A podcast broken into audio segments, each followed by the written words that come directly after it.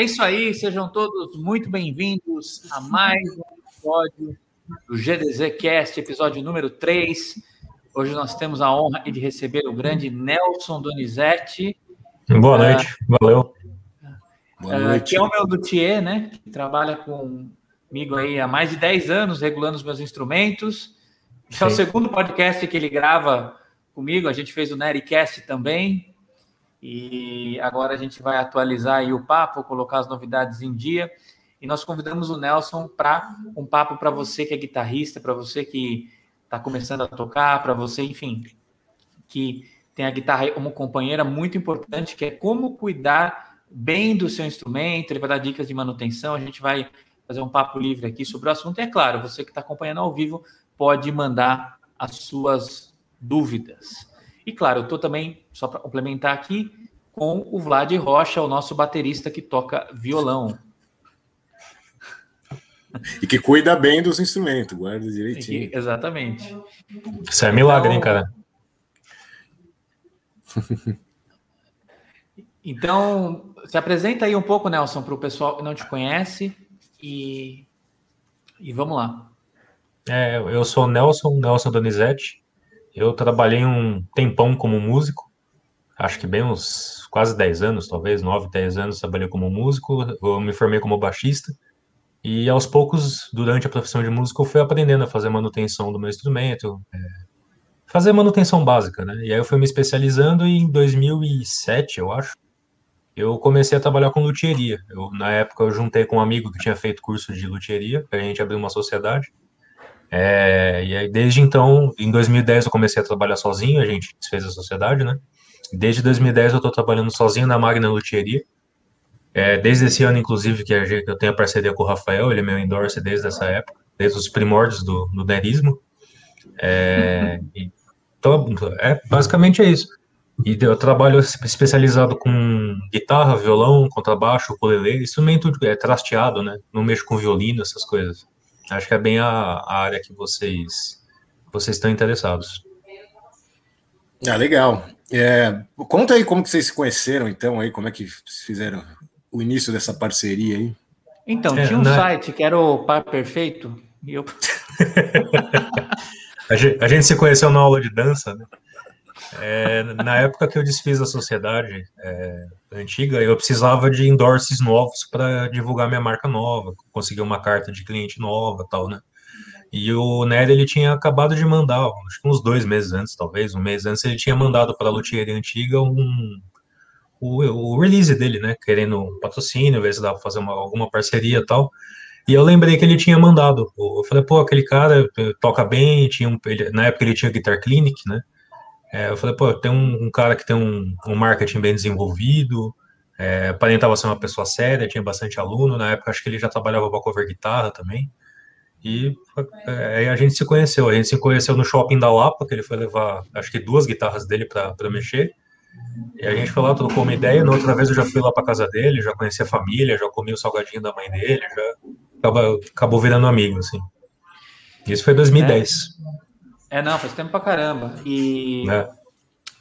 eu lembro que, é, no final das contas, uh, o Nelson acabou começando a, a, frequentar bastante lá em casa e regulando instrumento de vários alunos meus, né? Sim. Foi uma época que foi bem intenso, né? Ah, sim. Nossa, peguei uma prática aquela época que o, eu moro em Pirituba, né? O Nery, na época, ele morava em Franco da Rocha. Então não valia a pena eu ficar indo e voltando para fazer uma, duas guitarras e tal. Então eu saía, sei lá, 9 horas da manhã, chegava bem de manhãzinha ou perto do horário do almoço na casa dele e ficava até 8, 9 horas da noite regulando guitarra dele, de aluno dele, né? É, eu lembro que ele falava que ele ficava cansado só de olhar, né? Eu fazer as coisas. Eu peguei até bastante. É, até. É, eu peguei bastante prática de fazer trabalho sem bancada, né? Que ficava fazendo sentado numa cadeira no colo Aí levava ferramenta na mochila tal. É, nossa, fiz muita, muita guitarra aí no, no quartinho que ele dava aula. A gente ficava o dia inteiro conversando. Né? não né? humanas. Ah, não, era tranquilo. Tinha, tinha o cafezinho da sua avó, tinha as coxinhas da sua mãe. Era, tava, já trabalhei em condições bem piores, cara. Então era pão de ló, né? Olha, era tranquilo. Mas, é, vamos lá. direcionando um pouco aqui, depois da apresentação, mais para o nosso papo do podcast. Primeira uhum. pergunta, né? Eu já dei essa opinião aí no nosso do violão para guitarra, e foi o GDZcast 2, mas vamos ouvir a opinião de um luthier. Porque assim, eu sou uma negação em qualquer assunto de luthieria, eu mal sei trocar as cordas da minha guitarra direito, você sabe disso bem. E na sua opinião, um aluno iniciante, qual instrumento que ele tem que escolher a primeiro momento? Até porque vale a ressalva aqui que os instrumentos eles subiram muito de preço com a alta do dólar. Sim. Então a gente tem guitarra que custava 500, 600 reais, que hoje está custando um pau e meio, então não está mais tão acessível. Então Sim. o instrumento que o cara está comprando hoje, ele é um instrumento que vai ficar é, para o cara aí por muito tempo, provavelmente. Então, como o cara fazer uma boa primeira escolha na sua visão como luthier? É, eu acho que primeiro de tudo, se você decidir o que, que você quer tocar. Se você quer tocar guitarra, eu recomendo já começar pela guitarra, justamente por causa desse custo, você vai gastar uma vez só, né? É, tem muita gente que começa com o violão, o violão é um instrumento útil para o guitarrista mais para frente, que você não vai ter paciência de plugar toda vez que você for estudar e tal. É legal ter um violãozinho na sala para tocar, por exemplo, né? É, mas eu acho que, principalmente para iniciante, já compensa começar do instrumento que você quer. Você quer começar a tocar guitarra, pega uma guitarrinha usada, uma, uma guitarra em bom estado, é, eu sou. Eu, é que para o iniciante é muito complicado saber escolher um instrumento usado legal, né? Mas se você tiver um professor, um amigo mais experiente, ou um luthier gente boa, que nem eu, por exemplo, eu não faço, é, eu não cobro para fazer avaliação do instrumento. Né? Se o cara quiser vir trazer aqui na minha oficina um instrumento para eu ver se o instrumento tá legal, ver se está tudo funcionando, que se, sabe? É, eu não entendo nada, eu queria comprar ele, pô, eu não cobro para fazer isso. Né? É um negócio que eu faço em três minutos e você pode economizar uma, uma dor de cabeça gigantesca, né? Então, assim, se você tiver para quem levar, é, é, eu sempre recomendo pegar um instrumento usado ao invés de um novo. Costuma ser um, um negócio mais legal, né? É, já se você não tem base nenhuma, não tem para quem pedir ajuda, acho que o instrumento novo é mais seguro. Eles costumam ter menos problemas de vício, né? Mesmo os de, os de entrada. É, e assim, pra, pra, acho que vale para todo mundo, tanto para quem não é, não tem acesso quanto para quem tem. No meu site tem. Aí embaixo tem o Instagram. E no Instagram tem o, o endereço do site, magnaluthieria.com. É, eu tenho um artigo que eu escrevo para ver como é que avalia o braço do instrumento, como é que você enxerga, né? Do, deixa eu pegar uma canetinha aqui, de você ter que, deixa eu achar a câmera aqui, você tem que alinhar o braço com o seu olho e tal. Eu, eu tirei umas fotos e coloquei o, qual o canto do, da madeirinha que você tem que enxergar e tal. É, então, acho que é, é uma base, pra, por exemplo, para você não pegar um instrumento com o braço empenado, o braço torcido. Que guitarra, sei lá, você vai pegar uma guitarra dos anos 2000, vai, que tem 20 anos de estrada já. Com certeza ela vai estar tá meio batida, as ferragens vai estar tá um pouco de. É, vai estar tá um pouco enferrujada, às vezes o captador não tá aquelas coisas, tem que mexer uma coisinha ou outra na elétrica, mas tudo isso não são coisas caras de se resolver. Tem é, alternativa, por exemplo, uma ponte chinesa você acha por 60 conto. Né? Não é dá para dar um jeito. Agora, um braço muito empenado, é, se tiver com o tensor quebrado, que daí o braço vai estar tá torto, aí são, são reparos muito, muito caros. E aí, no caso de instrumento de. Só, vale, vale, só valeria a pena fazer se for um instrumento de, sei lá, dois mil reais, mil oitocentos. Menos que isso costuma não compensar. Fazer esse tipo de reparo, né, de assim, trocar uma escala, trocar um tensor, é, instalar traste novo. Então, acho que esse conhecimento de, pelo menos, você saber enxergar o braço, ver se ele está com algum problema sério estrutural ou não, é, é uma boa, uma boa, um bom ponto de partida quando você está pensando em comprar um instrumento. Isso aí vale para quem tem mais experiência também, né? Que tem bastante músico que não sabe enxergar esse tipo de coisa.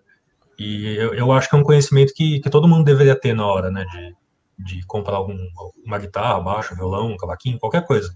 Tem que saber se o braço está reto ou não.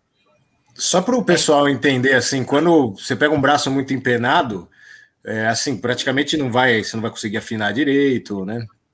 É, quando, quando a gente faz um projeto de, um, de, um, de uma guitarra, tal, qualquer instrumento, né, a gente sempre pensa que as peças de madeira ficam retas, especialmente a escala, né, que é onde ficam os trastes. Então, fica a corda reta e fica a escala logo embaixo com os trastes em cima tem que ter um pouquinho de alívio, mas assim, são questões técnicas. A, a lógica é sempre de deixar o, o, braço reto. Se, por exemplo, o braço estiver muito assim, é, no final aqui da escala, é, vai começar a trastejar, porque vai ficar uma ação muito baixa, e o meio do, do traste vai trastejar muito, porque vai ter essa barriga, e vai, a, a corda, quando você aperta, ela vai pegar nos trastes da frente. Então, isso é uma coisa. É, assim, só instrumento muito, muito caro que vai ter, vai ter uma escala que é. que você vai pegar uma régua retificada e colocar e você vê que é 100% reto tal. Mas qualquer instrumento assim de, sei lá, 300 reais que seja, se você pegar uma rédea de uma régua de inox que você comprou na padaria por 5 conto, ela vai vai estar tá retinho, entendeu? Então tem que ter um esse mínimo. E para fazer um reparo, por exemplo, é, depende do, do, nível de dano que está da escala, né? Mas, por exemplo, se a, quando, o instrumento, quando o braço está empenado, por exemplo, você pode puxar no tensor, que o tensor serve para corrigir empenamento e tal, né? Mas às vezes está tá num estado tão grave de, de dano que você tem que ou trocar a escala ou tirar todos os trastes e, sei lá, a escala tá assim.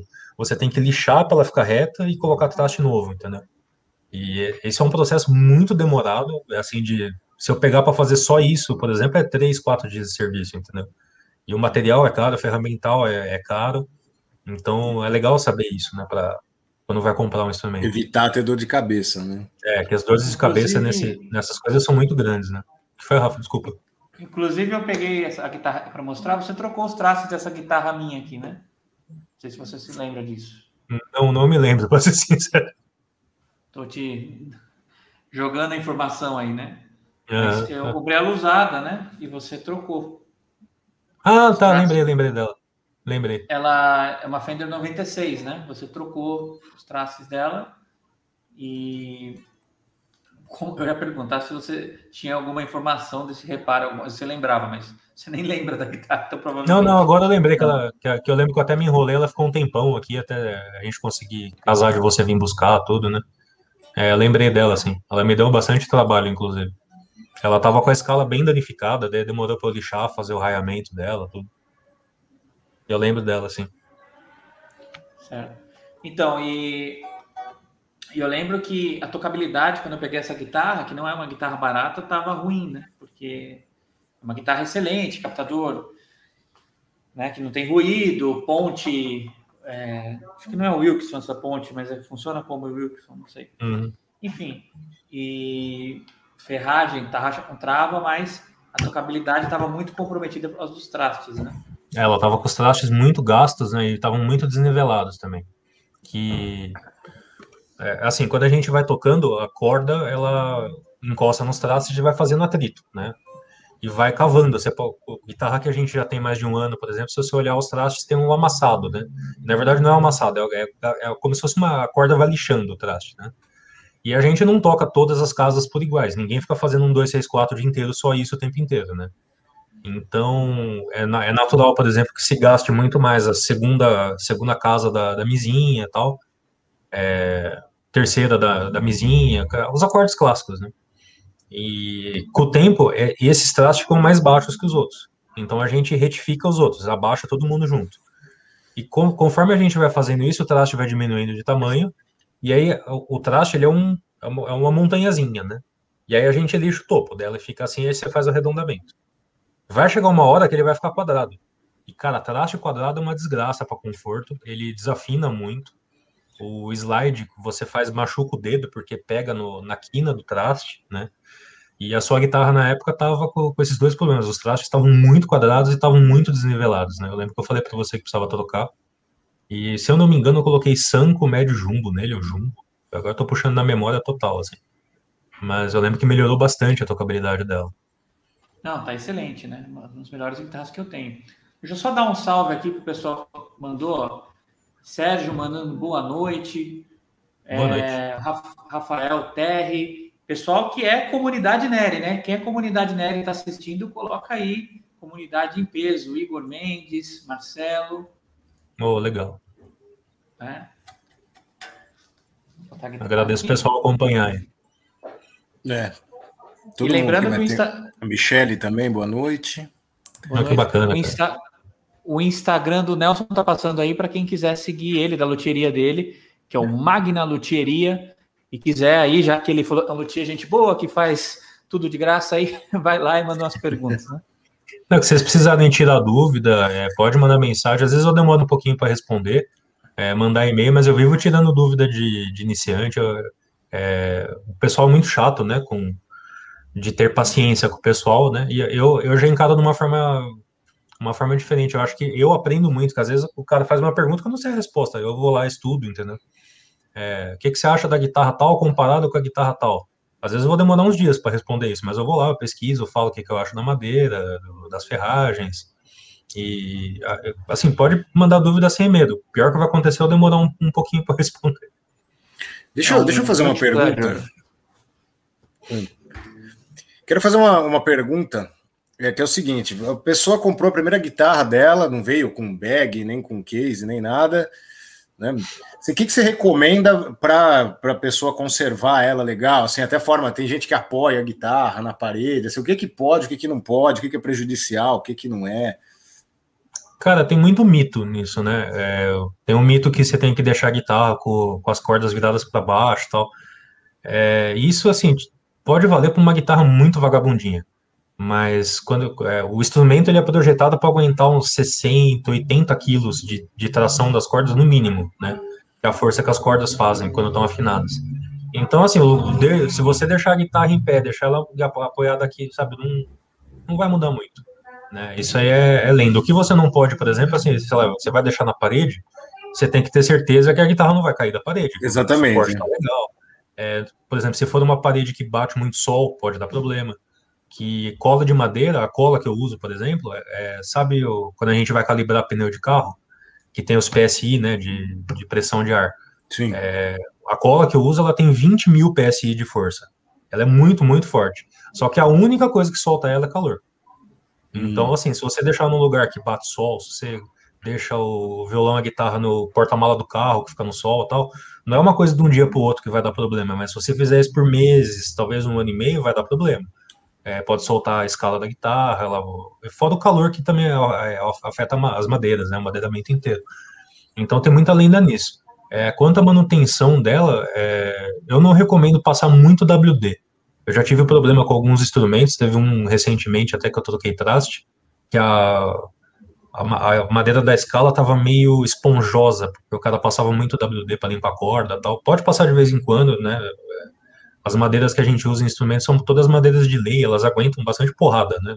Termo, termo nada técnico, elas aguentam muita coisa. Mas é, no uso de todo dia você vai lá, passa, tal, você acaba danificando.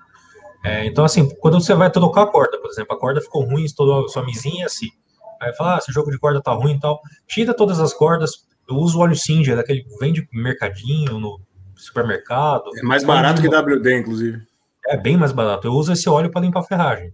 É, passa numa flanelinha, passa nas ferragens e depois tira o excesso com, com, com o outro canto da flanela que vai estar tá seco, por exemplo. Isso já, já melhora bastante a vida útil das ferragens. Eventualmente, qualquer ferragem vai, vai enferrujar. Porque, por exemplo, principalmente ponte de guitarra que você deixa a mão apoiada em cima tal, né? Vai suor, né? É, suor, então, assim, vai acabar enferrujando, mas isso aumenta bastante o, o a vida útil do, das ferragens, né? Para escala escura, que escala clara normalmente ela é invernizada, né? ela tem que ser invernizada para não manchar. Então você pode passar lustra móvel, álcool, qualquer coisa. É, Pode, mas para escala escura eu recomendo óleo de peroba, que vende em mercado também, custa uns 10 reais um, um pote, vai durar 5 anos se você for fazer só com isso, só para limpar a escala. Que você mantém a escala hidratada, limpinha tal. Ela vai ficar talvez um, dois dias meio escorregadia, mas a madeira vai absorvendo aquele óleo, e esse óleo também ajuda a proteger, né? Dura mais a escala, ela fica menos. Quando você precisar trocar traste, por exemplo, ela não vai trincar, né? É, e ao que eu falei do álcool, só o pessoal que tem Gibson, alguns modelos de Epiphone, que é a guitarra com acabamento em nitrocelulose, não passe álcool. É. Se você não sabe qual é o acabamento do, do, seu instrumento, na dúvida, não passa álcool. Vai no paninho seco, até um lustramóvel pode passar. Tem um, tem lustramóvel com silicone, que é bem legal para instrumento, e funciona bem legal. É, o pessoal que tem acaba a maior, a maior parte dos instrumentos é, acaba, é, chama poliuretano, o tipo de verniz que aplica, né? O poliuretano, quando seco, ele vira um, um plástico bem duro. Então, você pode tacar dentro, pode jogar água em cima que não, não vai chegar na madeira. Você vai ferrar o resto da guitarra, mas a madeira não vai ferrar. É, É, visto já o que a gente já viu nos vídeos, né? Por aí o pessoal lavando guitarra com esguicho e tal, né? Ah, nossa. Eu sempre achei é. que era piada aquilo. É, quando eu vi também achei que era. Quando eu vi que não era piada, eu fiquei possesso. Nossa, cara. não é piada? Meu Deus. Não, o cara faz isso, mano. Você falou de Les Paul, já começaram a chegar algumas perguntas. Você tem uma aqui, ó, do Vanderlei Rossotti. Dicas para cuidar da Les Paul. Você também mencionou é, alguma coisa do... que não fazer, né? É, então, antes do é... Nelson, calma aí, antes do Nelson responder esse lance da Les Paul, é, eu, na pergunta que eu tinha feito, você falou sobre guitarra usada e, e, e nova e tal. Já emenda as duas coisas no seguinte: você não falou muito sobre os modelos que você recomenda, né? Se você acha melhor ah, o cara sim. começar com Floyd Rose, se é melhor Strato, Les Paul, o que, que você acha melhor? Aí você já, de repente, tá, é, Primeiro eu vou falar da Les Paul aí para pegar o, o, gancho do, é, do álcool, né? É, dica para cuidar da Les Paul é, é, exatamente isso que eu estou falando: passar um óleozinho na, nas ferragens, passar um óleo na, na escala, limpar as partes invernizadas, pode ser com lustra móvel, pode ser o próprio óleo de peroba também eu uso bastante aqui para tirar aquelas cranhas de gordura, tal, ele ajuda bastante. É, só tem que tomar cuidado com o álcool, porque se, por exemplo, se for uma Les Paul da Gibson, se você passar um, uma flanela com álcool, a guitarra vai ficar toda esbranquiçada, vai ficar uma, uma desgraça. É, então, se, você não sabe, evite o álcool. Já se for para instrumento poliuretano, pode usar normal. É, eu uso bastante aqui também, mas você tem que saber diferenciar qual que é qual. E quando você falou da, do, da primeira guitarra do cara, né? É, evitem Floyd Rose. Porque a não ser que você tenha muita bala na agulha, né, cara? Para começar já com uma guitarra com uma senhora Floyd Rose. Mas normalmente quando a gente vai começar a tocar, a gente não sabe direito o que, que quer fazer, o que, que não quer fazer, né? É, então você não, você não separou 5 mil reais para comprar uma guitarra, sejamos sinceros, né? E uma ponte boa hoje, com essa cotação do dólar acima de 5 que a gente tá, uma ponte da Gotô tá 1.500, 1.800 reais só a ponte. Então você vai comprar uma guitarra de 600 reais Floyd Rose, Cara, eu te garanto que acabando a garantia, ela vai parar de afinar, vai quebrar carrinho, os parafusos da ponte vão espanar. É, eu vivo fazendo reparo de, de Floyd Rose baratinha aqui. E é, uma, é, é, muito comum o pessoal não conseguir trocar a corda, porque é, como ela é flutuante, você vai. Você aperta uma corda, solta outra, né? Então, até você pegar a manha de como, como apertar as cordas dela na ordem certa tal, é muito comum o pessoal estourar muita misince é, afinando Floyd Rose. Então é, é, bem comum o iniciante vir aqui para trocar corda. Sabe, eu não consigo trocar corda, me ensina como é que faz. É, então, assim, evitem Floyd Rose até ter uma, uma, uma, uma experiência a mais, né? E para o iniciante, já uma ponte fixa já é um negócio complexo, já é bastante coisa para tomar conta, né? É, a guitarra é um negócio tudo cheio de parafusinho, cheio de coisa, tudo. Então é legal evitar essas, essas pontes flutuantes. É, aí vai da, da, pegada. Se o cara quer, ele acho que vai mais numa questão assim de, de captador, por exemplo. O cara gosta de um som mais pesado, com mais distorção tal. Eu acho que talvez uma Les Paul seja um seja uma Les Paul, algum, algum instrumento com humbucker, né? Seja mais indicado porque está mais perto de onde ele quer chegar. Já se você, sei lá, você toca na igreja, é, tem uma pegada mais calma, gosta mais, sei lá, Matheus Assato, sabe? Essa, essa onda. Talvez uma Strato. Eu, eu adoro o Stratocaster. Stratocaster é se eu for, eu não sou guitarrista, né? Eu sou baixista. Mas se eu fosse guitarrista, eu teria 18 estratos diferentes. Eu adoro o modelo, acho muito legal. Adoro o som delas. É, são muito versáteis.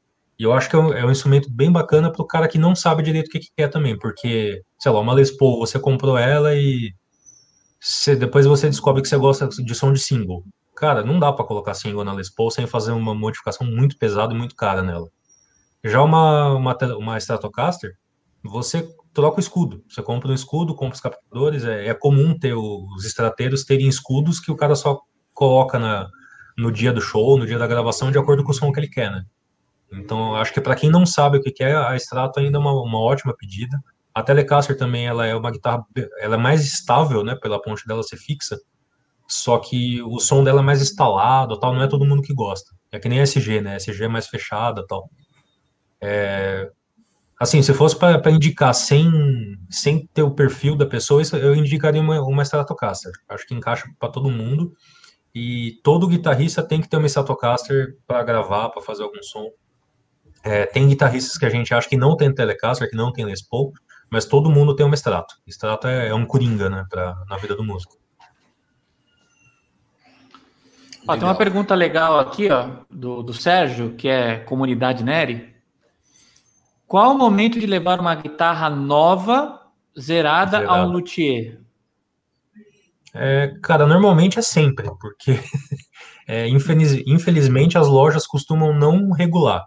É, eu já, já tive proposta de trabalhar para loja, é, nunca trabalhei em loja em si, porque não, não, acabou não valendo a pena na época, tudo. Mas assim, a lógica, a lógica das lojas que elas que eles seguem é assim, ó, o cara tem um estoque de, sei lá, 350 guitarras. Não dá para ele deixar todas reguladinhas com a ação de corda sabe, coladinha para tapping, para todo mundo, para o cara encostar naquela guitarra e amar ela. Porque é primeiro dia que fizer frio, por exemplo, hoje aqui em São Paulo deu uma esfriadinha, né? No primeiro dia que fizer frio, a loja inteira vai ficar trastejando e não vai dar tempo de regular tudo até chegar o, próximo cliente, né? Então Sim. eles sempre deixam regulado numa altura meio alta, que é justamente para não dar manutenção. Aí tem algumas lojas que, que, oferecem o serviço quando você compra instrumento zero, mas é, são minoria, né? Então, eu acho que é legal é, você levar para um luthier para fazer assim aquele setup do pro seu gosto, né? Por exemplo, onde eu, eu, eu regulo guitarra, guitarra para um monte de gente, né? O Rafael, por exemplo, ele tem uma puta pegada de pedreiro. Se você deixar a corda muito colada para ele, vai tracejar tudo, né? Já tem gente que toca rápido tal e gosta da, da corda mais coladinha. Então, acho que é legal ter esse, é, essa regulagem mais feita para o músico mesmo, né? que inclusive você vai ter uma noção melhor do som que o instrumento que você acabou de comprar tem, né? As cordas provavelmente não vão ser novas, vão estar tá lá já seis meses lá na parede to tomando sereno, sabe um negócio assim? Então acho que sempre é legal, a não ser que a loja ofereça o serviço de, de, de regulagem quando você compra, tal, que daí deve ter um luthier, algum vendedor que pelo menos sabe fazer uma manutenção básica que vai fazer isso para você, né? É, isso daí é a pegada FAFUP, né? Lembra dessa piada? Não, não lembro. Faculdade de funilaria e pintura. é, tem bastante é, vendedor que faz esse tipo de coisa. Normalmente eles não sabem muito bem o que estão fazendo, mas regulagem básica de, de, principalmente de instrumento novo, instrumento bom, não é difícil, né? Não é uma coisa muito complicada. Então os caras fazem pelo menos um, um basicão ali de abaixar a altura de corda tal, para ficar mais confortável. Mais uma pergunta aqui mais específica aqui do Igor Mendes. Dá para colocar uma misinha 011 e uma guitarra regulada em, em Mi bemol em 010. Mi bemol 010, né? É, primeiramente, grande, grande, grande abraço para Isso aqui dá baterista participar do podcast de guitarra. É que eu não sabia se era Mi bemol ou se era alguma outra nomenclatura específica de corda. É, Mi bemol mesmo. Primeiramente, abraço pro Igor, ele é cliente meu, acabou virando amigo, cara, ponta firme. É, cara, normalmente não dá problema não. É, a tensão vai ser quase a mesma. É, uma, misinha 011, é, ela vai estar tá meio tom abaixo, né? Então não vai, não vai dar muita diferença não. É, assim, por via de regra, você mudar a tensão de só uma corda no braço inteiro não vai ser suficiente para mudar a posição do braço. Pode mudar assim, um pelinho de regulagem, mas é um, é, não vai dar problema, vai ser muito difícil dar um problema sério só com com a mudança de meio tom de uma corda, né? Beleza. E Nelson, é, você diria que você é um luthier? Não sei se eu estou falando certo isso, mas você me corrija, por favor. Mas você é um luthier especializado em manutenção? Já você ainda não fabrica ou você não ah, enxerga sim. assim? Não, não, enxergo. É, tecnicamente eu seria um técnico de guitarra, né? É, eu já fiz, sei lá, uma escala, um braço para fazer reparo no instrumento e tal, mas eu não trabalho com construção, por exemplo. É, se o cara falar, eu queria um extrato com essas configurações, eu vou indicar algum outro luthier, porque eu, não, eu realmente não trabalho com isso. É, o termo técnico do que eu faço é técnico em guitarra, que é manutenção, customização, né? É, então eu não acho que é, que é errado isso. Eu só uso o termo luthier mesmo, que senão o pessoal realmente não sabe o que, que é, ou então o cara vai, sei lá, vai querer me chamar para ser técnico de palco porque ele vai fazer workshop e quer que eu passe o som. E é outra coisa que eu também não sei fazer, né? Então, uhum. é, eu acabo usando essa nomenclatura de luthier para o pessoal saber mesmo, né? Qual é a área que eu estou trabalhando, qual é a área de, de guitarra, né, que eu estou. Tem uma pergunta aqui do Rafael Terrey, que é comunidade Neri, inclusive. É, comprei uma Jackson JS 229 e levei um luthier para fazer a regulagem. Ela desplugada trasteja algumas casas, porém plugada não é perceptível. O cara me disse que isso é normal. E aí? Cara, eu regulo assim também. é, principalmente para quem toca coisa muito técnica, é, guitarra principalmente, é, é, normal que a gente passe o sinal por uma distorção, por um chorus, por um compressor, alguma coisa, né? Então, é, embaixo é bem mais comum isso também, é, de você tocar desplugada, trastejar um pouco, porque assim, a lógica que quando a gente regula é pensar, ó, o cara vai tocar, ele vai fazer um show, ele vai fazer um ensaio, ele vai gravar, né? E ninguém vai gravar o som da guitarra desplugado, né? Então a lógica que a gente segue é, é essa. Mas assim, se estiver te incomodando, é questão de subir um pouquinho a ação de cordas. Leva lá pro cara que é, é quando a guitarra tá regulada, fazer esses ajustes mínimos é uma coisa bem rápida. É, eu não sei de cabeça essa JS22 qual que ela é, mas assim, mesmo que ela for uma Floyd Rose, é uma questão de, sei lá, 10 minutos, 15 minutos para subir um pouquinho a ação de cordas, né? É, e também precisa ver se essa questão do tracejamento de algumas casas, por serem algumas casas só, é, os seus, se os seus trastes não estão desnivelados. Né? Às vezes, é, para compensar esse tracejamento, precisa subir muito a altura de corda, e seja melhor ou seja mais indicado fazer o nivelamento dos traços e deixar todo mundo certo, né? É, mas assim, a, a, resposta à sua pergunta é que eu também deixo normalmente tracejando um pouquinho, pegando um pouco, mas daí você, você bota no, no amplificador ou com algum efeito tal, é, no meio do, do som, não dá para perceber que está tracejando, né? Legal. Bacana. Mais uma pergunta que tem aqui, daqui a pouco eu, eu vou fazer outra, mas primeiro vamos por essa aqui. Aqui do Long Gamer, qual o momento de trocar o sistema de afinação? Como saber que já estão gastas? Ah, deve falar das tarraxas, né? É, cara, o momento de trocar é quando elas não estiverem mais funcionando. Tem guitarra que é que isso acontece depois de, sei lá, dois anos, e tem guitarra que é, já tem 35 anos rodando e tá com, com a mesma tarraxa ainda. E tem é, aquelas que, que nunca pego... funcionaram, né? Tem ah, sim, tem aquelas. É, tem as que vem já errado, né? Eu, eu, quando eu tocava é, baixo, né? Eu fui fazer uma, um ensaio uma vez e eu tirei as músicas dos caras, que era tipo gravada no microfone ambiente de estúdio, né? E eu fui lá, tirei e tava tudo afinado em ré a guitarra dos caras, né? Aí eu fui lá, tirei as músicas em ré, cheguei para afinar, não era em ré, que a guitarra do cara tinha desafinado durante o ensaio inteiro, e aquela música que eu tirei, a guitarra já tinha descido um tom inteiro. Aí eu tirei no tom errado. É, assim, o jeito que eu faço para testar se a tarraxa tá, tá com tensão ainda, Peraí, caiu meu fone. É, antes, de, antes de qualquer coisa, assim, a gente precisa ver se não tá pulando dente, se quando você gira o. É, gira o, a haste dela, né? O, a borboleta dela, ela não, não tá assim amarrando, né? Talvez às vezes precisa abrir ela para tirar alguma rebarba de alguma limalha de ferro que tá lá dentro, alguma coisa. Mas assim, vamos assumir que a engrenagem tá tudo certo, ela tá lubrificada, e mesmo assim ela tá caindo a afinação. É, o jeito que eu faço, eu pego uma, uma chave de fenda bem fininha, eu passo por dentro do buraco da, da tarraxa e eu, dou uma, eu, eu giro a tarraxa como se eu estivesse afinando. E aí a, a, tarraxa ela tem que envergar, né, fazer envergar essa, essa, essa chave. É uma chave fininha de ferro, né, não é nada, não é uma tensão muito absurda, mas é, normalmente se a, se a tarraxa consegue fazer essa tensão toda é porque ela tem, ela tem resistência mecânica suficiente para afinar uma corda, né. Se ela continua desafinando mesmo fazendo isso, você precisa ver se você não está deixando muita corda de sobra, é, porque as cordas que a, que a, gente, qualquer corda, na verdade, que a gente usa em guitarra, né, ela é um elástico, né, então se você tem um elásticozinho desse tamanho, você estica ele até o máximo, ele trava aqui. Você tem um elástico desse tamanho, você estica ele até o máximo, ele é muito maior, é proporcional, uma, uma proporção geométrica, né.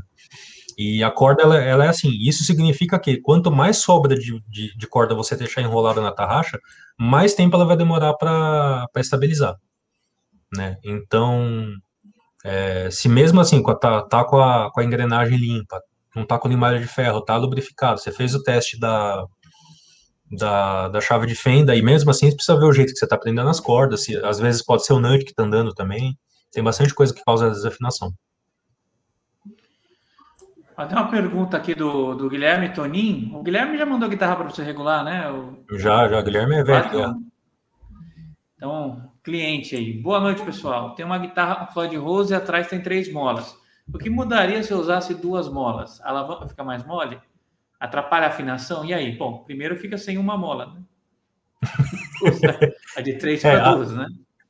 É, além de ficar com, com uma mola menos, é, obviamente você vai ter que regular a ponte de novo, né, para ela ficar reta. vai ter que tensionar mais essas duas molas. É, o que vai mudar, assim, no final da, da, da, da alavancada, as, essas duas molas elas já vão estar quase no máximo de tensão delas, né? Então, nesse máximo, ela, ela vai ficar um pouco mais dura para puxar, né? Quando você começa a alavancar, ela vai ficar um pouco mais mole, e nesse final ela vai ficar um pouco mais dura do que comparando com três molas. É, eu prefiro com três molas, eu acho que a, a regulagem fica mais uniforme, é, com, de acordo assim com tudo, né? Mas é, duas molas vai dar essa diferença. Agora, no caso específico do Guilherme, se não me falha a memória, ele usa corda 09, né? Então, talvez as três molas dele estejam muito é, estejam sem tensão, e por isso que, a, que, que, que pode estar um pouco mais instável a afinação e tal. Aí, no caso, se para a corda 09, é, duas molas é mais legal, é mais interessante. Que elas não ficam tão, é, tão no final né, da, da tensão delas. Muito bom. É, bacana. Bom, já que a gente está no capítulo Floyd Rose, né? Já vamos por mais uma na tela. Que é ó, Quantum Guitars. Guitarra que desafina fácil sem Floyd Rose.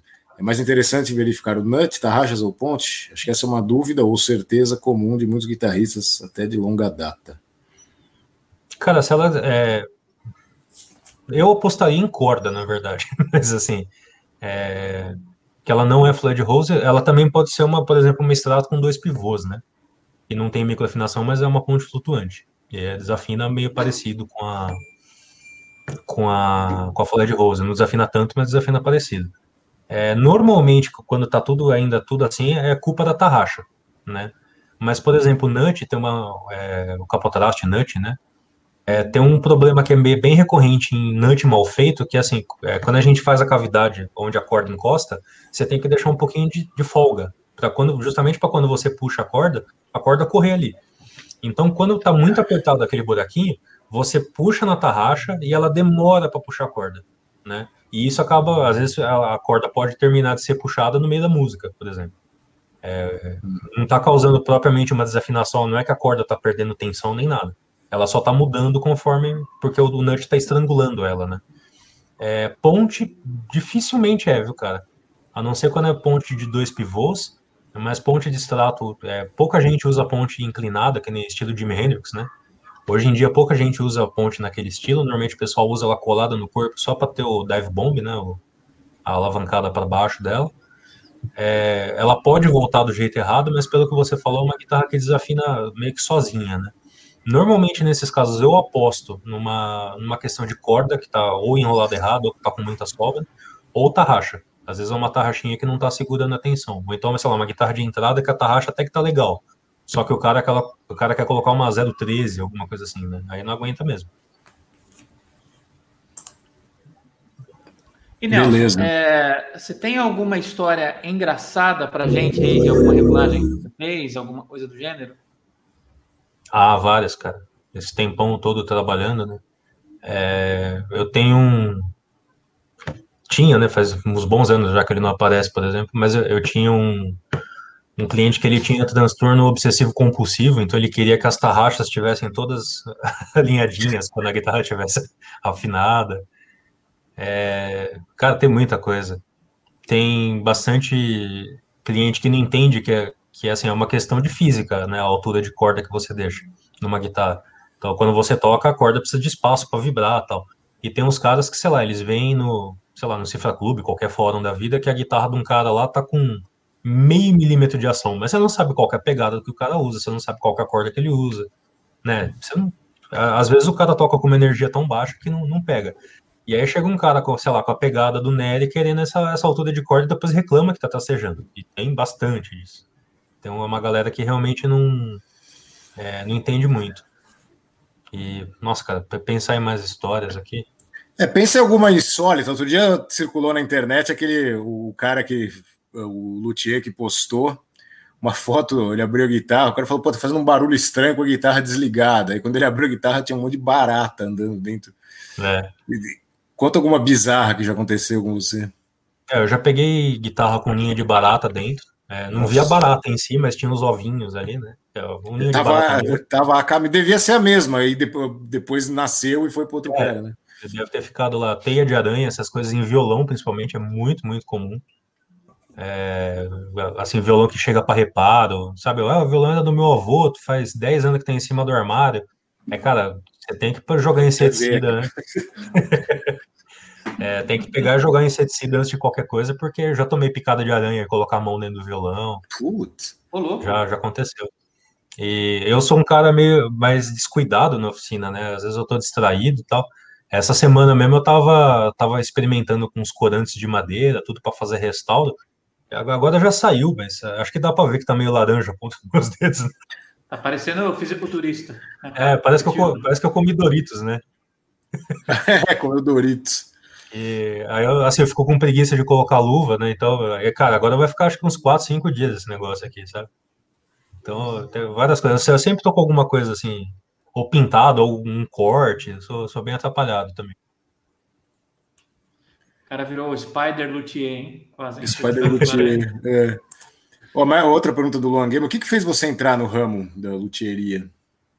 Cara, é, eu, já, eu já fuçava, né? Eu venho de uma família de gambiarreiros, né? O pessoal manja muito da gambiarra na minha família.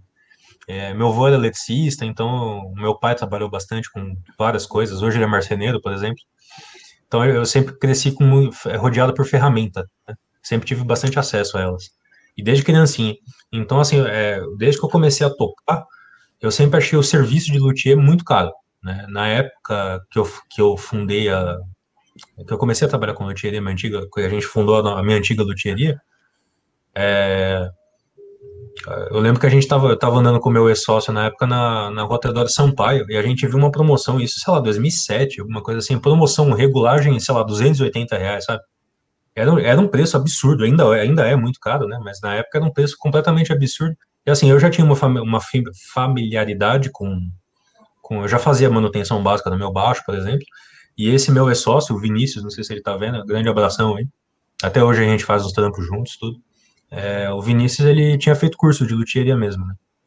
Então, assim, foi uma junção. O que me levou foi uma junção. É, é, eu e o Vinícius, a gente era recém. É, não, a gente não tinha se formado ainda. A gente estava se formando no IBT, a gente fazia aula com o Newton Wood, né? Como todo músico, a gente estava sem grana. Sempre. Normal. Então, a gente trabalhava dando aula, fazendo gravação, essas coisas.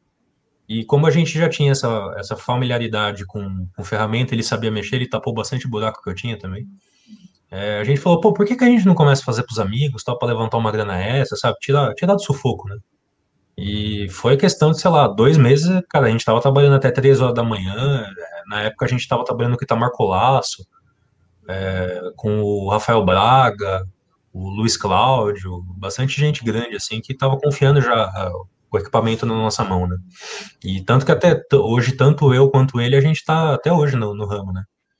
É, aí, assim, com o tempo eu fui estudando mais, fui pegando mais a sério, comprando mais ferramenta, foi aumentando o leque de, de serviço, né? Eu mesmo nunca fiz curso de loteria, mas acho que foi isso. Se fosse para resumir numa uma resposta bem curta, o que me levou foi a falta de grana. Você aprendeu na prática mesmo? O Vinícius é, tapou o seu buraco e aí você aprendeu. É, basicamente, é. Vou, vou tentar não levar para o lado errado que você falou, é que ele me tapou o meu buraco. Uhum. Não, não, mas falando é. sério, foi na prática, assim, no, no dia a dia sim, sim. Do, do, negócio? Sim, é, eu já sabia, assim, o basicão de mexer nos meus baixos, né? De querer fazer manutenção e tal. E aí tinha algumas coisas é, que, ele, que eu não sabia, por exemplo, sei lá, retificar traste eu não sabia quando eu comecei a trabalhar. Aí ele que me, me ensinou, não, você faz aqui, lixa desse jeito, pega a régua e bate aqui para ver se está tudo certo e tal. É, então foi, foi bem na prática mesmo. Até hoje já tem muita coisa que, Hoje é muito mais fácil, né? Com o YouTube, com um monte de fórum e tal.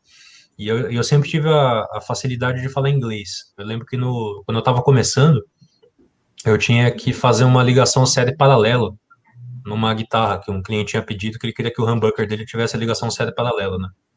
E, cara, eu não sabia fazer. Aí eu procurei, na época, o mecanismo de busca era bem ruinzinho, então era muito difícil achar as coisas, né?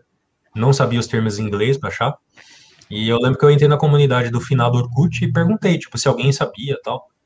E aí, cara, todo mundo descendo a lenha que, nossa, como é que o cara pode não saber fazer isso, quer trabalhar com luthieria, e ninguém falou como é que era. Daí eu postei num fórum gringo, deu 15 minutos, eu tinha resposta e tinha resolvido o problema, entendeu? Então, hoje também eu tenho essa, esse posicionamento de não, não atrapalhar quem está querendo entrar no mercado, né? Eu acho que quanto mais luthier tiver no mercado, mais comum vai ser o iniciante, por exemplo, ou ouvir falar que tem a, a possibilidade de levar a guitarra na loteria e tal, para fazer regulagem e tal, e mais mercado vai ter, né? Já esse pessoal mais antigo, eles, eles me encaram, por exemplo, como, uma, é, como um profissional que não, não deveria estar tá aí, né? E, cara, eu, eu, realmente fico, eu fico muito feliz quando eu vejo esses caras falando mal de mim, saca? Significa que eu tô no caminho certo. Então você é o Robin Hood dos luthiers, resumidamente é isso. É, basicamente, falta só o chapéuzinho verde e tal, mas também. Né? Então aproveita e responde para o Rafael aqui, ó, qual a diferença do nut de plástico, osso e o modelo etc. É, o, etc que ele deve estar tá falando deve ser de osso sintético, né? Tipo da Graphtec, é, tem marfim sintético que a Gibson usa também. Cara, o que vai mudar é principalmente a, a sonoridade e durabilidade, né? O, o nut de plástico, que é o mais basicão, que normalmente o pessoal faz de PVC, que é o mesmo plástico que faz cano tal, é um, é um plástico bem mole, né? Então ele com o tempo ele vai gastando, as cordas vão cavando ele, ele pode trincar, quebrar, né? Ele vai, acaba ressecando e você vai, vai, vai, precisar trocar um dia ou outro, né? É, o nut de osso é o que eu mais gosto, é o mais tradicional. É, o osso é um material muito, muito duro, é bem trabalhoso de mexer. E ele é bem fedido também, porque quando você tá lixando, fica aquele puta cheirão de churrasco, assim, na oficina. É, e ele tem uma... O osso, ele é gorduroso, né? Quando... Não sei se... É difícil alguém ter a oportunidade de lixar um osso, né? Mas quando você, você, você lixa um plástico, ele é seco. Quando você lixa o osso, ele tem uma gordurinha dentro dele, então com o tempo ele, ele se auto-lubrifica. Então é muito mais difícil, por exemplo, a corda prender no, na cavidade que, que, que você abriu para ela. É, ele demora muito, muito tempo para ressecar, justamente porque ele, ele tem essa gordura dentro dele, né? Não é uma coisa assim no, no tato que você passa e engorda do dedo, mas é dá para sentir que ele é meio oleoso, assim, como se ele já tivesse um acabamento natural, né? E então, os, os, materiais sintéticos de hoje eles estão fazendo um trabalho muito bom. Eu ainda prefiro de osso, justamente por causa dessa lubrificação natural, mas, por exemplo, os nuts da Graphtec, eles são, é um acrílico muito duro, né? Na verdade, que eles usam. É, tem um sustain muito bom, eles não gastam, é, são mais duras que a corda né, em alguns modelos, né? É, mas é justamente por essa questão da lubrificação eu prefiro de osso. E tem o marfim sintético da Gibson também que é, que é legal. É, eu acho ele um pouco poroso, eu acho que ele, ele até segura um pouco do sustain da guitarra, comparado com o osso, né? Tô sempre levando em consideração o osso como comparação. É, eu, assim, atualmente eu acho que ainda, é, ainda é preferível e é mais barato também você fazer tudo de osso. É, a guitarra fica muito legal. Tem algumas guitarras que o pessoal gosta de colocar nut de latão, né? Ou de, de cobre também, fica legal. Mas fica bem instalado. Violão fica bacana, que fica bem violão de aço, né? Mas é, eu ainda acho que o osso é um, é um material é, perfeito para isso e a, a, tecnologia sintética não chegou perto ainda. Falta tipo uns 20, 30% para chegar na mesma qualidade. Vamos, vamos inverter um pouquinho o raciocínio do programa aqui. É, de repente, para tirar uma informação um pouco mais incisiva. O que você nunca deve fazer com o seu instrumento? Nunca deve fazer? É. Cara, é, eu vi, assim, a maior parte das atrocidades que eu vejo aqui é o pessoal seguindo tutorial de luthier que não sabe o que está falando. Então, por exemplo, tem bastante instrumento que chega aqui com os trastes destruídos, porque o pessoal tenta retificar eles com pedra de amolar faca, cara. E eu até sei o Luthier, Luthier que falou isso, que tem vídeo tutorial do cara, tá? Meu, não faça isso, sabe? É, o, a, o, processo de retífica de traste que, que a gente, quando é feito certo, né? Na verdade, você tira. Eu sempre falo que um milímetro em luthieria é uma medida imensa, é muita coisa, um milímetro em luthieria. Então, é, eu, por exemplo, eu começo a fazer a retífica de traste na lixa 400. É, 400 é, é a, a gramatura, né, a grana, acho que chama, desculpa, que é a quantidade de pontos por polegada que ela tem. Então, assim, uma lixa 80, ela tem 80 areinhas, agora eu não lembro se é por polegada quadrada ou por centímetro quadrado, mas ela tem 80 areinhas numa área que, que fazem essa abrasão. A lixa 400 tem 400, então ela é muito mais lisa, né? Eu começo a fazer esse, é, a retífica de traste na lixa 400, que é justamente para não gastar muito traste, para gastar só o que for estritamente necessário. Por mais que demore para fazer, é o que, eu, o que eu prefiro fazer muito raramente, quando, só quando tem uma discrepância muito grande, que eu vou baixar para uma 320, por exemplo. E, cara, uma lima de para molar faca, uma pedra de, amolação de faca, ela tem uma grana, sei lá, 60, sabe? É tipo 10 vezes mais abrasiva do que a, a, a, lixa máxima que eu uso. Então ela gasta muito rápido, ela vai abrir umas ranhuras gigantescas no traste, é, que vai ser difícil de, depois de recuperar. Normalmente tem que fazer uma troca de traste depois. Então a, agora já faz tempo que não aparece, mas até uns dois anos atrás era muito, muito, muito comum chegar aqui guitarra detonada, é, com os trastes tudo riscado, assim, tudo uma, umas cavidades assim no meio deles que você, o cara tentava fazer bem de acordo, entrava dentro do buraco, sabe? E aí você ia ver o cara tinha tentado retificar, retificar taxa com, com pedra de amolação. Acho que isso é o que me, mais me dá raiva, assim, de, de ver o pessoal é, fazendo, sabe? Que é, é, um negócio que é, é, é muito caro, né, de, de recuperar, e isso quando, assim, não escapa pedra e pega na escala da guitarra e detona, detona madeiramento, né? É, que mais que acho que não não pode, não pode fazer? Que nem é aquele luthier. É porque isso daí é uma coisa muito muito avançada, né? Para o cara, veja bem, o cara decidir que ele vai é, retificar o próprio traste, assim, eu como como alguém que não faria isso, vejo é quase como o cara falar assim, eu vou me fazer a minha própria cirurgia, né? Tipo assim, é uma coisa bem arriscada. É, eu digo é assim, é eu... no, no, dia a dia, o que, o cara não pode fazer? Tipo assim, botar a guitarra de tal jeito? Quais são as, as, as coisas que o cara tem que evitar, entendeu? Ah, evitar. Normal. É, no, no, uso normal, sem, sem muito, muito rambo, né? É, cara, evitar deixar no sol, acho que é o, o principal. É, tem muita gente que deixa instrumento na sala, um lugar que bate sol, e eu até cheguei a falar aqui antes, né, que a, a cola que a gente usa em luthieria é uma cola muito, muito resistente, mas a única coisa que solta ela é calor. Né? Eu tenho um ferro de passar na minha oficina para soltar a colagem. Né? Vira e mexe, eu, eu posto a foto lá no Instagram passando o som, sabe? Com o ferro de passar em cima do violão e tal. Então, é, evitar esse tipo de, de coisa assim, deixar porta-mala de carro, né? Ou então, assim, deixar muito largada, cara. Que nem bate um olho nela, você vê que tá assim, com aquela camada de poeira gigantesca, tá começando a, a enferrujar. Pô, passa um óleo, que assim, sujeira a gente tira, né? Você passa uma escova, passa um pano tal, você tira. Mas quando tá no, no ponto de começar a enferrujar as ferragens, por exemplo, pô, passa um olhinho, sabe? Óleo Singer com paninho, é, deixa a guitarra muito largada, pode detonar. É, limpar com, com produtos muito, muito abrasivos também, é, também acho que é ruim. Que às vezes, já vi algumas vezes que pintou aqui, pessoal, por exemplo, que passa thinner ou água raiz para limpar. É, isso é bem perigoso, por exemplo, se escorrer uma gota de thinner dentro do captador, você perde o captador, porque ele vai derreter a, a, a camada, né, do que isola o, o, fio da bobina e já era, cara, você perde o captador. É, do resto, do resto, acho que não tem muita coisa que é, que é de dano permanente, né? O lance de deixar em, em tal posição ou tal posição a guitarra não, não tem tanta influência, desde que você deixe num lugar que o instrumento não vai cair, né? é, que, sei lá, que seu cachorro não vai tombar e, e, derrubar, alguma coisa assim, não tem problema. Não ser um lugar muito quente, também não pode ser muito úmido, né, que a madeira absorve a umidade, ela vai desregular tudo tal. Mas tomando esses cuidados, o instrumento aguenta bastante, bastante paulada, cara.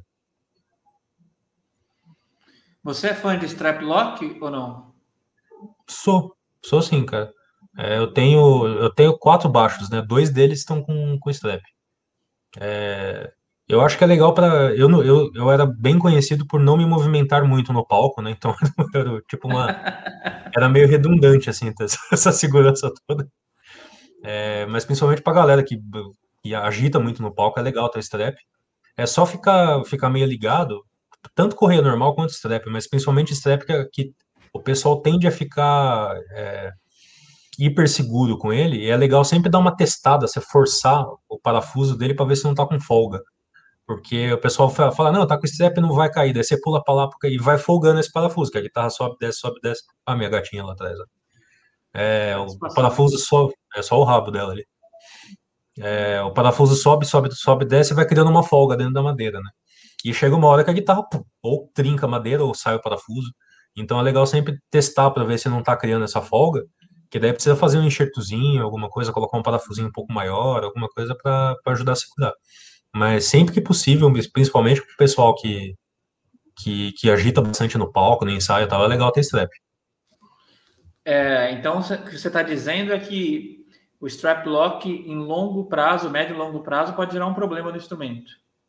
Sim, é, não é ele propriamente sim, mas a, a confiança que o músico acaba tendo, né? Por, tipo, não, ela não vai cair, tá com o strap lock. E às vezes o, o strap lock mesmo não soltou, mas o parafuso que está segurando o strap lock soltou da guitarra, né? É, então é legal sempre testar. Com, com correia normal, né? Com, com rodando normal, também é legal fazer esse teste.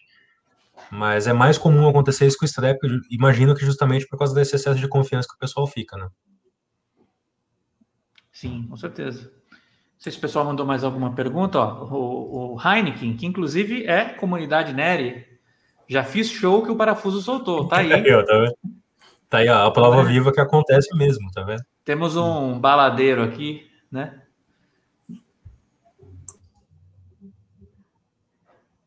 Ó, o, o, Igor tá, tá te estimulando tô... aí a, a, entrar na nossa, hein? Quando é, é que vai abrir Igor... o curso de luteria?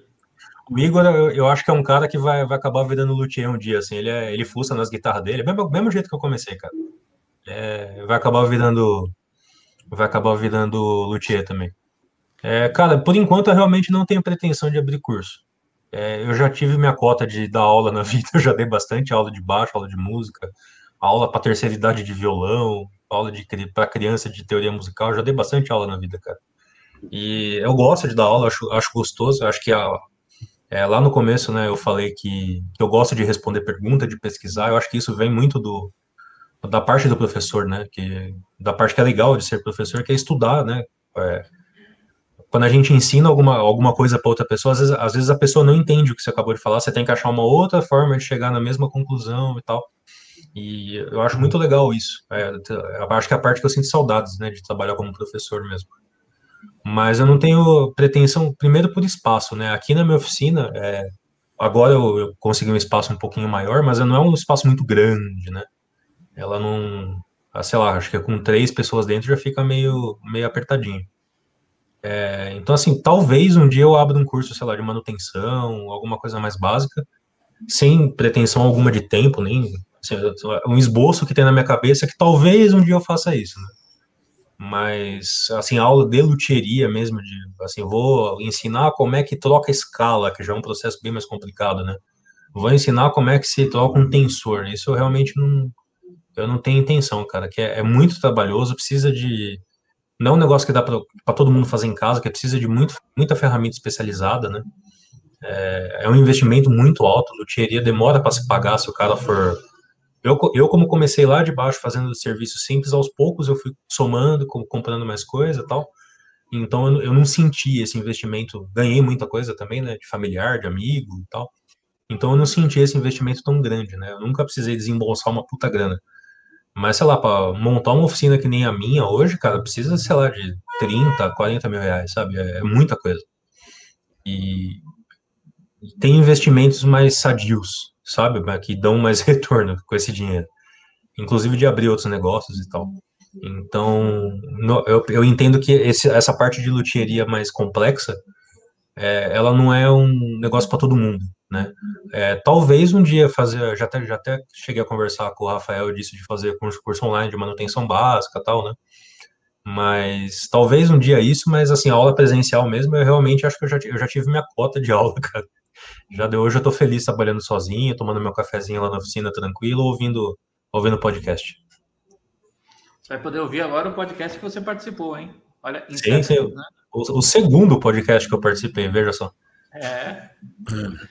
Uma janela de cinco anos, hein? É, é só sucesso aqui, cara. Lembrando que vai poder ouvir também no, no Spotify, né? É, agora nós estamos chiques, estamos no Spotify, no Apple Podcasts, então é. você que está nos ouvindo aí, que curte o GDZcast e quer aproveitar seu tempo no trânsito, no chuveiro, fazendo exercício, enfim, o que quer que seja, você pode ouvir só o áudio, tá? É, Inclusive, não ao vivo, não... mas depois, quando é, acabar, a gente sobe lá. Inclusive, também é importante falar aqui, né? Deixar claro. Agora nós temos o quadro novo, que é o GDZ News, que não é o GDZ Cast, obviamente, que nós trazemos as principais notícias do mundo da guitarra e da música. Eu e o Vlad, o Vlad até botou o, o paletó William Bonner para poder fazer a apresentação, tá aqui no meu canal e no Spotify também. Foi só para o episódio piloto, o próximo vai ser tipo hoje mesmo.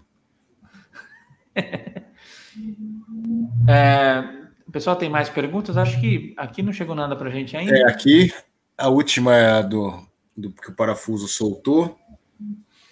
É, mas eu, o lance do curso online, né? Pegando esse gancho aí que você trouxe, Nelson. Você acha que um curso online para ensinar o cara a trocar escala? Porque tem, né? Já tem luthier fazendo tem. cursos avançados, né? Você confia tem. nisso? O que, que, você acha?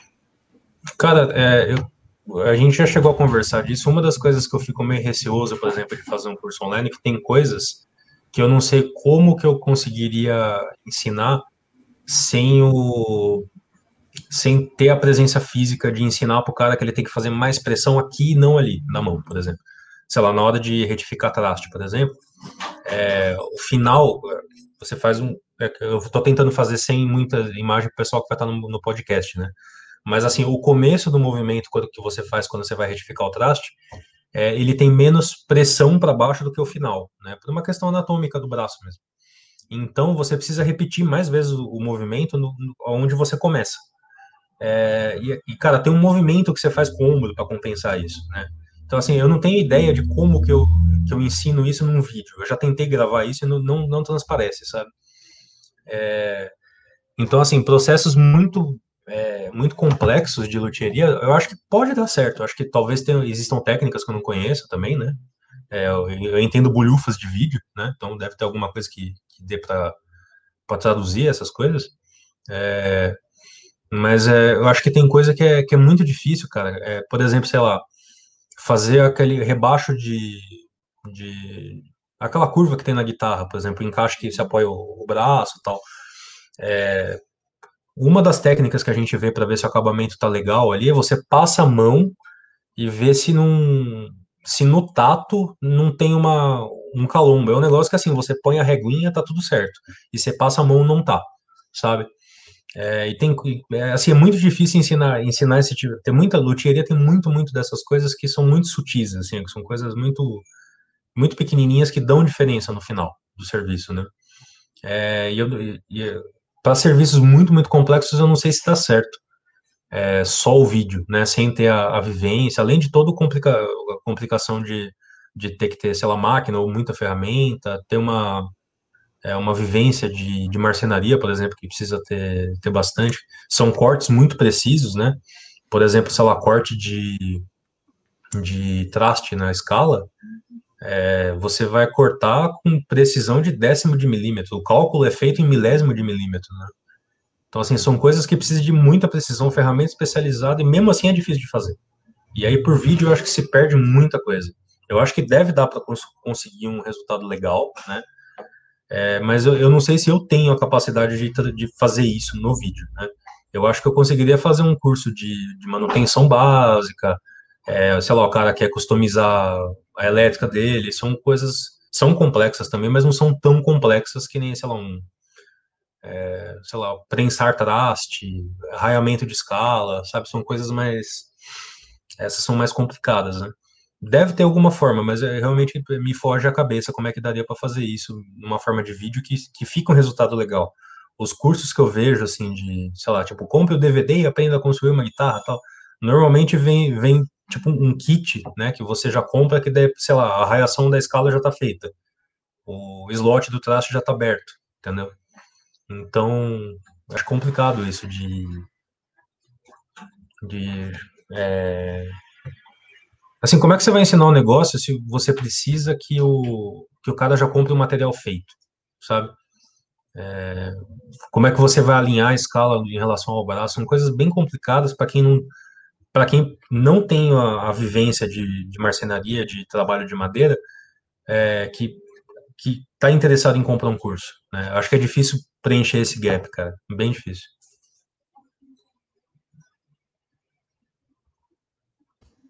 Que você está falando, na verdade, é que precisa de uma mentoria, né? E não é, de um curso. É, eu acho que talvez um modelo que funcionasse, é, ou, sei lá, o cara fazer esse curso básico, por exemplo, ou, sei lá, ter uma apostila em forma de vídeo que o cara segue, e aí ter um acesso para tirar dúvida. Ainda acho que fica bem complicado, mas talvez seja um, um canal mais, é, mais, mais inteligente. Mas é, é tem, luthieria tem muita coisa que é muito difícil de aprender por, por conta, sabe? Ou que precisa de muita repetição, né? É, sei lá, para eu entrastar uma guitarra quando eu comecei, eu demorava, sei lá, um dia, sabe? Hoje eu faço, sei lá, em duas, três horas. Mas, assim, não é que ficou mais fácil, é que eu já peguei prática, eu já errei muito, já tive que comprar atrás de novo porque eu errei, sabe? Então, hoje eu faço muito mais rápido. Né? Às vezes é, ainda toma um pau, mas... É o dia a dia da profissão, né? Não tem jeito. A gente é. também erra aqui no que a gente faz todo dia, né? Ah, sim, não, faz parte. Hum, tem gente errando é porque tá tentando, né?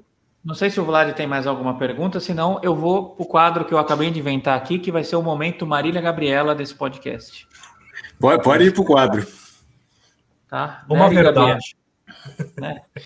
Então é o seguinte, vou falar aqui alguma coisa, você me responde de, no, no bate-bola aqui, tá bom?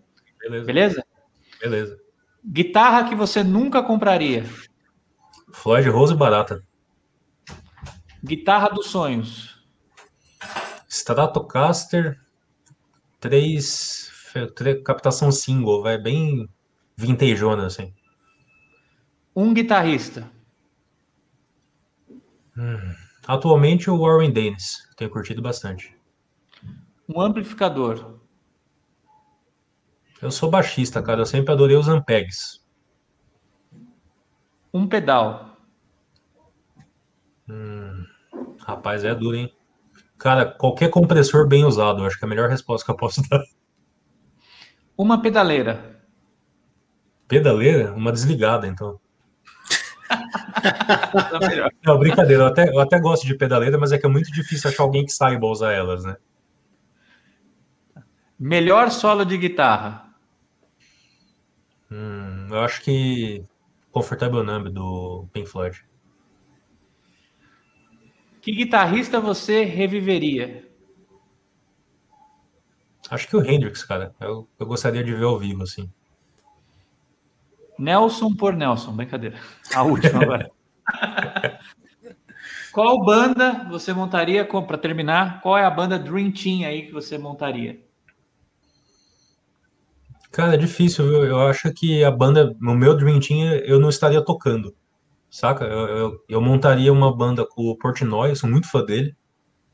Do Jordan Hoods também, eu, eu sou bem fã do Dream Theater, né? Sou suspeito. Mas o Portnoy, o Jordan Hoods, o Kotzen, acho que seria um, uma, um, uma tonalidade diferente, sabe? Pro, pra, pra soma, né? A banda vai chamar Winery Theater. é, Winery Theater, né? É. E, e, cara, vocal eu realmente não sei. Os últimos anos tocando, é, eu só tive banda instrumental e eu, eu aprendi a admirar muito é, música que não tem vocal, né? Mas, é, sei lá, cara... quatro sim na banda, já fica difícil ter um vocalista, né? Porque o nível... É, é, o difícil vai ser deixar ele quieto sem cantar, né? É. e oh, faltou o baixista. Ah, sim, o é. baixista... Você falou que não era você? É, assim, eu, eu adoraria que fosse eu, mas eu sei que eu não tenho cacife para segurar uma bronca dessa, né? Então acho que eu colocaria o Michael Murray. Acho que é o Batista que mais me influenciou assim nos estudos. Ele não é tão conhecido aqui no Brasil, mas é um cara que foi aluno do Jaco Pastorius, toca fretless. Eu acho que o, o melhor fretless atual dos últimos 15 anos é o dele. Assim, o cara é um monstro no baixo. E é, é, eu tenho a impressão que ele tá tocando coisas que daqui 20 anos a gente vai falar: olha, o cara já fazia isso, sabe? Um cara que tá, é, tá à frente do próprio tempo, né? Eu, eu acharia que é, essa, essa, essa mescla desses músicos deve dar um negócio muito maluco, cara. Muito bom e muito musical, né?